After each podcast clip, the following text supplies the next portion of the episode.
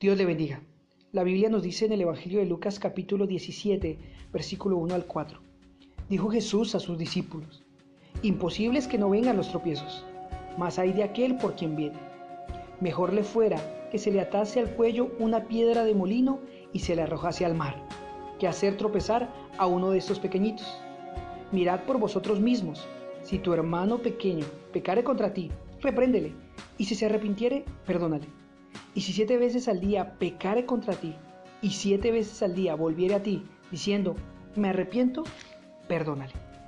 Qué maravilloso es nuestro Dios que tiene cuidado de todos dentro de la iglesia, de los más nuevos, llamados pequeños, los más antiguos, de las parejas de todo el mundo.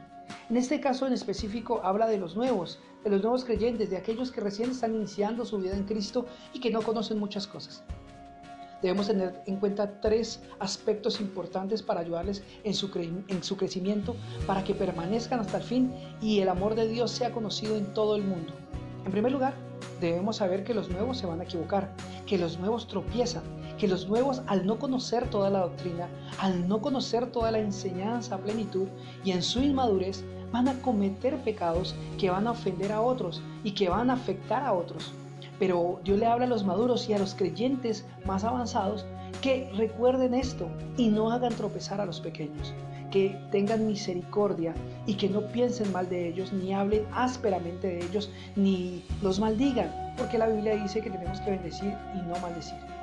Para que esto se pueda dar en plenitud, cuando alguno de los pequeños vemos que peca, lo que hay que hacer es llamarlo aparte y enseñarle en qué está errando esto muchas veces no se hace en las iglesias, sino que muchos simplemente critican y juzgan y esto produce muerte y que muchos se vayan de las iglesias. Lo que hay que hacer es llamarlos aparte y con espíritu de mansedumbre y amor enseñar en qué están equivocados para que se arrepientan.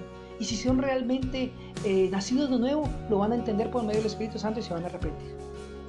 Otra cosa importante que debemos eh, mirar en este caso es que el Señor también nos anima a perdonarlos, sabiendo que ellos están en un proceso de crecimiento, enseñarles en qué están mal y perdonarles las veces que sean necesarias en ese proceso. Que tengamos paciencia, recordando que el Señor también tuvo de nosotros paciencia y misericordia al perdonarnos una y otra vez. Recordemos que también nosotros le hemos fallado muchas ocasiones al Señor y Él nos ha perdonado.